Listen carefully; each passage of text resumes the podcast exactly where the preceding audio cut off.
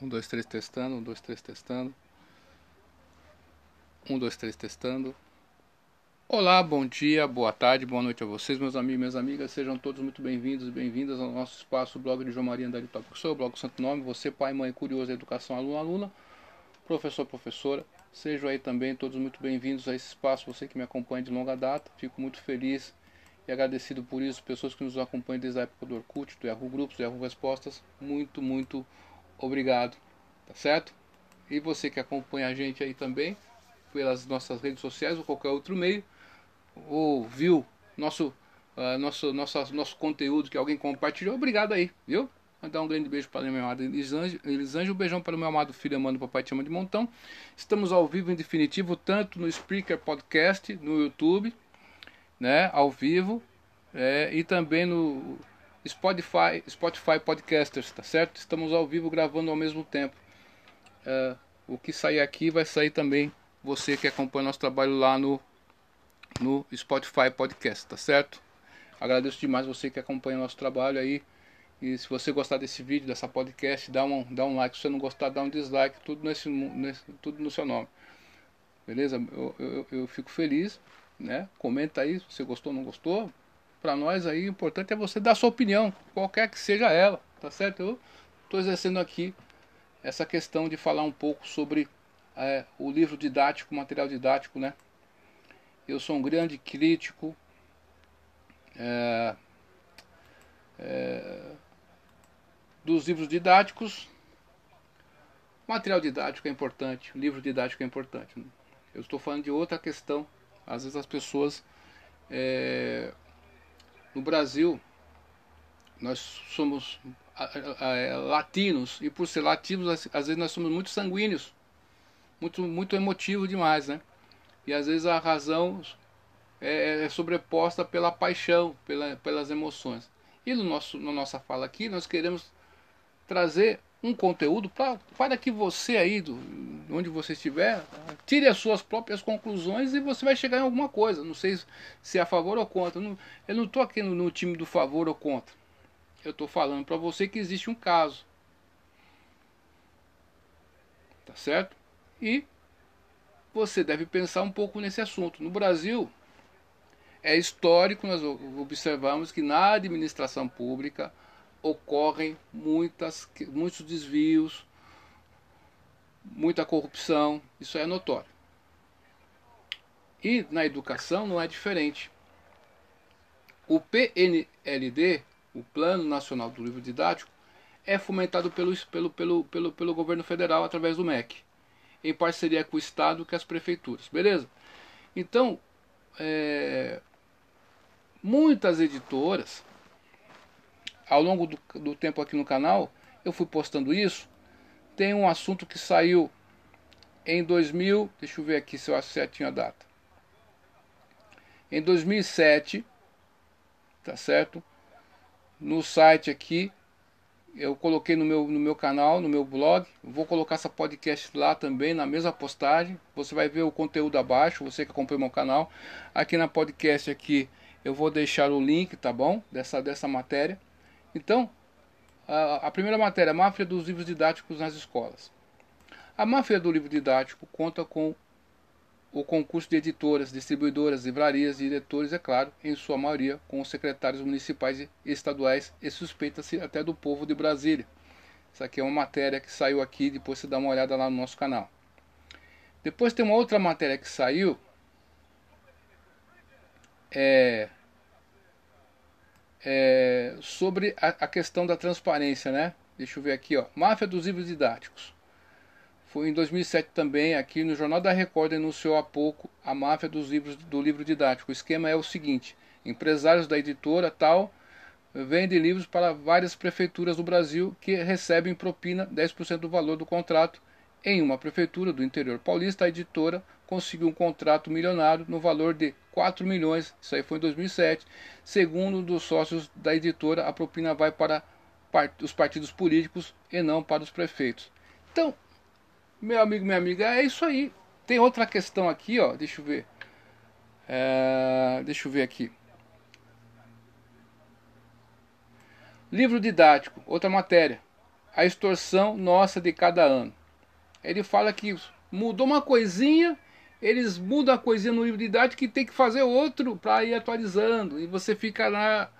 E aí, o sebo, quando quem anda em sebo, né? Você vai quando vender seu livro didático no sebo ali, você não vai vender por quê? Está desatualizado por causa que mudou um negocinho, uma letra, uma vírgula, uma legenda a mais.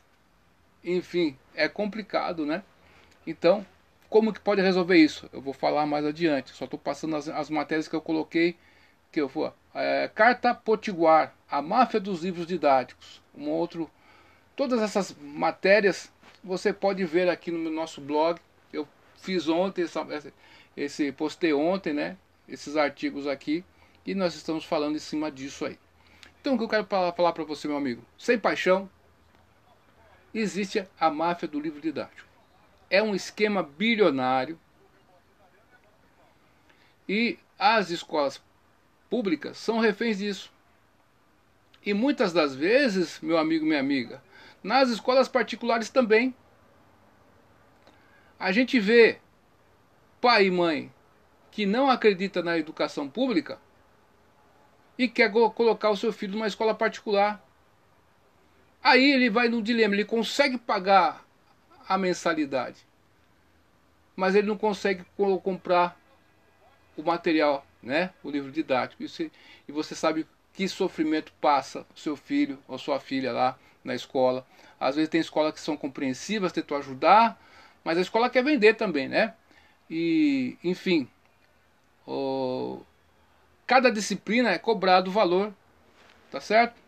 Então, meu amigo, minha amiga, tem todo esse dilema. E os livros didáticos aí, esse esquema, nós chegamos até aqui dessa, forma aí. Como que a gente vai resolver isso? A gente tenta ver caminhos aí, né? Claudino Pileto, no seu livro Didática é Geral, ele fala sobre o comportamento humano. E esse comportamento humano, ele vai se modificando, as mudanças de comportamento, de acordo com vários fatores. Pode ser o fator psicológico, econômico. Olha o fator econômico aqui, né? As editoras estão vendendo livro no Brasil nas livrarias? Não, tem livraria fechando. Livraria Cultura, lá em Campinas, né? Que eu tanto ia lá, é, lá na, na, no shopping, é, Livraria Cultura, no shopping, como é? Esqueci o nome do shopping, Iguatemi, né? e a livraria Saraiva também. E na FENAC era no Shopping Dom Pedro, beleza. Fecharam. Né? O brasileiro não lê muito. Então, para quem que a livraria vem vender? As escolas estão aí, um mercado bilionário. E, e, infelizmente nós temos uma estrutura dentro do MEC que, que aparelhou, que foi o MEC tem uma estrutura que é gigantesca, que foi ali ONG daqui, ONG dali, vai, vão ficar aqui, vão ficar aqui na boa, né?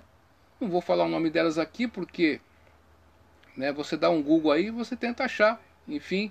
Então, o livro é importante. Nós temos aí os direitos autorais, é lógico, mas temos o Creative Commons. Tem alternativas. A gente faz um curso, você, meu amigo, minha amiga, faz um curso para ser professor, né? e, e você, às vezes, a, a formação é precária, né? E você se vê no dilema. Você acaba se tornando, sem querer, refém do livro didático. Então eu sempre falo aqui no meu canal, não fique só com o que a faculdade está te dando. Vai além. Um professor tem que saber de didática, de metodologia, de, de, de recursos didáticos, fa saber fazer material didático, tem que fazer plano de aula, fazer fazer essa coisa, fazer prova, isso aí, essa coisa toda, fazer um material didático. É possível? É possível. Por que, que não é feito? Meu irmão, tem um esquema bilionário aí. Você acha que o pessoal vai querer largar o osso? Então o Brasil não anda, o Brasil é atrasado em certas questões por causa disso. Aí tem um pessoal, não, mas eu defendo o livro didático. Eu sei, eu também defendo. Eu estou falando desse esquema aí que eu não defendo. Só não estou defendendo esse esquema aqui, pô. E acontece. Imagina distribuir livros para todas as séries da, desde a educação infantil, às vezes, tem escola que. Não, na educação infantil nem tanto, né? Mas nas prefeituras aí dos anos iniciais e no, no estado, no ensino, nos anos finais do Fundamental 2 e no ensino médio, imagina quanto material tem aí. Será que, nós, será que as escolas poderiam produzir seu, seu próprio material didático? Temos impressoras, temos computadores, temos o laboratório de informática que deveria funcionar, mas não funciona. Às vezes muitas escolas não têm internet. E, e por causa dessa máfia aí, um dinheiro que seria melhor investido em cada escola, ele não chega em quem precisa. Vai parar na mão de outras pessoas com a justificativa de te dar algo que, que é legítimo. O livro didático é legítimo, pô. Quem vai ser contra o livro didático? Pô, não dá, né? Mas desse jeito aí não dá para ser a favor disso. E você vê que o curso de, de, de, de licenciatura está tão precário que você pensa, pô, vou fazer, fazer um curso de licenciatura, vou aprender a fazer meu material didático, fazer isso, vou, vou aprender um monte de coisas, né? recursos didáticos, é, brinquedos pedagógicos, enfim. Mas quando você vai ver na prática, é um monte de coisas que você vai ver na faculdade durante quatro anos e muita coisa não vai lhe servir quando você estiver dentro da sala de aula. Por isso que eu sou sempre só, eu sempre lembro aqui, aqui no estado de São Paulo teve o Cefam, é, Centro Especializado de Formação do, dos Profissionais do Magistério. Era o melhor que tinha aqui na América Latina, no hemisfério sul aqui do, do nosso globo, é, só perdia para a Austrália, se não me engano. Então você saía desde o começo, falando com a minha prima, que ela fez, né? a, a, a Cibele, tá para se aposentar, depois ela foi fazer pedagogia, começamos juntos, né? Só que ela começou a fazer na Unicamp, né? Um programa que tem para quem é professor, né? Depois ela foi parar na Uninter, né? A Uninter também é um dos referenciais aí na educação. Enfim, o que eu estou dizendo para você, meu amigo, é que o Cefam, desde o começo, focava em você fazer isso, para produzir material, dar aula, reger, reger sala de aula, a gestão da sala de aula, né, gestão dos recursos, então administrar tudo isso, fazer aula, planejar, enfim, desde o começo até o final do curso. Então você saia de lá praticamente preparado para a sala de aula. E os cursos de licenciatura hoje em dia, salvo raras exceções, não estão conseguindo fazer isso. Salvo raras exceções aí, tá certo? Então, nós ficamos reféns do livro didático, né? E ele é subutilizado dentro da escola. A gente vê alunos comemorando no final do ano rasgando um livro didático. Então, é um desperdício de dinheiro. O livro didático não foi utilizado. A gente vê aí cadernos das, das crianças aí, das, dos adolescentes, sem muita escrita, sem nada, sem, sem nada. Eu falei assim, cara, que fez o ano inteiro? Não sei. Lógico que tem lugares que não fizeram isso, deram muito material. Então, você vê que não foi subutilizado, o material é, que tem que ser renovada de 3 em 3 anos, aí você vê que está desse jeito a educação. Então, um dinheirama, uma dinheirama para algo que é subutilizado e o, o, a máquina pública não produz dinheiro e, e senta na administração pública para desviar recursos e pessoas. Né? Raimundo Foro fala no seu livro é, Os Donos do Poder, a origem do patronato brasileiro, desde lá de Portugal até aqui, ele vai escrever sobre a trama dessa, desses donos do, do, do poder. Eles que mandam nessa. Né? Então, a pessoa fica rica, bilionária, como? É, sugando o Estado. E você, cidadão, cidadã, não tem meios de enfrentar tudo isso. Se você é professor, professora, se você, pai, você, mãe, se você ousar criticar o livro didático, vai aparecer uma meia dúzia de pessoas criticando. Vai, você vai ver na televisão falando a importância do livro didático. Pô, mas quem está falando que não é importante? Estão falando da máfia, pô. A pessoa não consegue se distinguir as coisas, pô. Então você vê uma pessoa que tem a universidade, que se formou-se numa graduação, no ensino superior, falando bobagem por aí. Cadê a, a, a metodologia da pesquisa científica? separando as coisas, né? Para fazer uma análise correta, mais assertiva, mais acertada possível. É, nós podemos ser assertivos. Eu estou querendo ser assertivo aqui. Né? Fala, ah, não, tem que acabar com o livro de dados. Não é isso que eu estou falando. Estou falando que tem essa máfia. E essa máfia tem que sair, pô. E as escolas poderiam produzir o próprio material didático. Será que não tem? Tanto, tantos anos dando aula sobre um, um assunto, será que não pode produzir seu próprio conteúdo? Tenho certeza que tem muitos professores que torceriam por isso. Tá certo? Tem que dar um jeito como que vai se produzir esse material, né?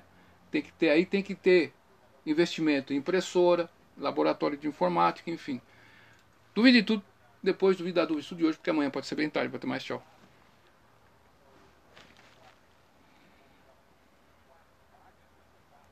Então, continuando aqui no Spotify Podcasts, né? Então, a escola poderia produzir seu material didático, né? E como isso é feito? Qual o Kumon? Você estuda um Kumon matemática ou português, ou inglês, né? Japonês também tem, se não me engano. Você tem lá o material que eles mesmos produzem para os seus alunos, que já está embutido na, na matrícula ali, na mensalidade. Não poderíamos produzir nosso próprio material? Haja Maria, mas quem, quem, quem queria fazer isso? Aí tem que dar um. Tem que pensar nisso. Ter uma central ali que ia fazer o, a questão toda, né? Produzir isso, né? Fazer uma equipe aí de voluntários, pode ser, de pai e mãe que queira fazer isso. Tem muita gente interessada em fazer isso, né? Só que tem que ter um fomento do governo para que os laboratórios de informática, informática nas escolas funcionem de verdade, nas escolas públicas, que tem internet. E esse dinheiro que é desviado aí poderia fazer tantos recursos para a educação é, é, pública, para que ela fosse de qualidade, e não, e, e não, não chega. Ele, ele, ele, ele, vai, ele chega só migalha para as escolas. E o pessoal que menos precisa, o topo da pirâmide, que são menor, em menor contingente, fica com o grosso.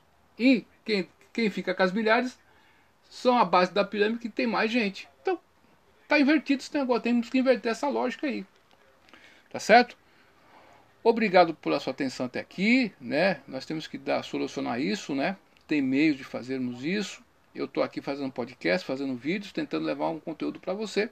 Estou dando o meu jeito com o que eu tenho na mão, com as ferramentas que eu tenho em mãos, tá certo? Duvide tudo depois do Vida do Isso de hoje, porque amanhã pode ser bem tarde, viu? Até mais, tchau.